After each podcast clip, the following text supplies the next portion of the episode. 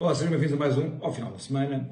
Hoje queria falar um bocadinho acerca das eleições que vão ter lugar em Espanha amanhã e depois queria-vos falar um bocadinho da ida do nosso Primeiro-Ministro ao Mundial de Futebol Feminino na Nova Zelândia.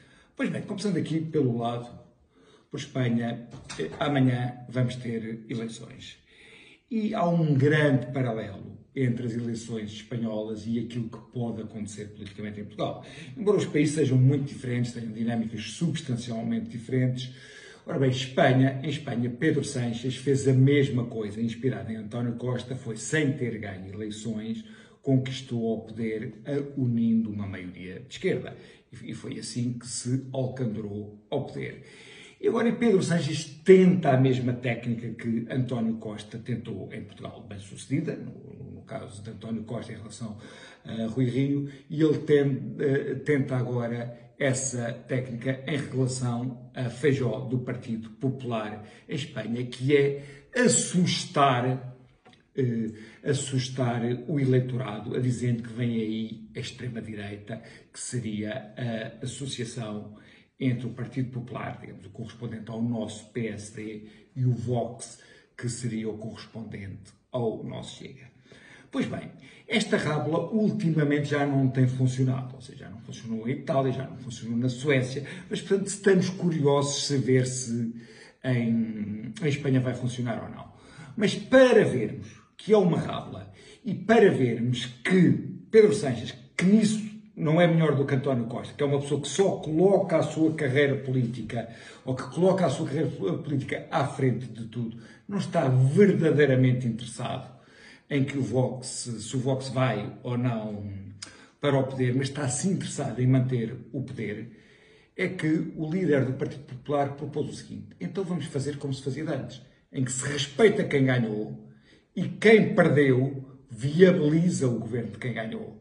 E assim, se o PP ganhar, os socialistas viabilizam o governo do PP e se os socialistas ganharem, o, um, o PP viabilizará o governo dos socialistas, garantindo assim que os extremistas não vão para o governo. Sendo que os extremistas que o PS está disposto a, a, a, associar ou a puxar para o pé deles são inclusivamente os extremistas que eram do antigo Arribatassuna, os antigos terroristas da ETA. Portanto, o Sánchez, ou seja, os socialistas, recusaram essa sugestão porque, conforme disse, não estão interessados em se o Vox vai ou não vai para o poder. O que eles estão interessados é em manter o poder. Por isso, lá, tal como cá, aquilo que será um, o interesse pessoal da carreira política do líder sobrepõe-se à noção de interesse nacional. O, segundo ponto que eu queria falar era acerca da ida de António Costa ao Mundial de Futebol Feminino. Pois bem, muito entusiasmado, ou muito levado por Marcelo Rebelo de Sousa, agora em Portugal existe a moda dos políticos se colarem de forma sistemática ao futebol. Eu acho que isso que é um mau princípio. Eu acho que é bom que a sociedade civil tenha espaços onde os políticos não estejam sistematicamente colados.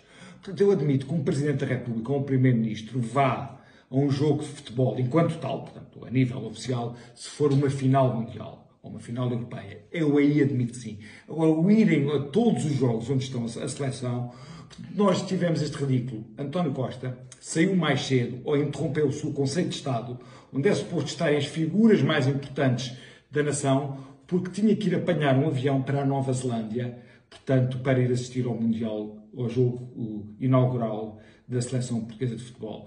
Para vocês terem, terem noção, a Nova Zelândia é o ponto mais distante de Portugal. Para lá se chegar, António Costa levará mais do que um dia a fazê-lo. Portanto, irá levar mais do que um dia, possivelmente apanhará três voos, não sei.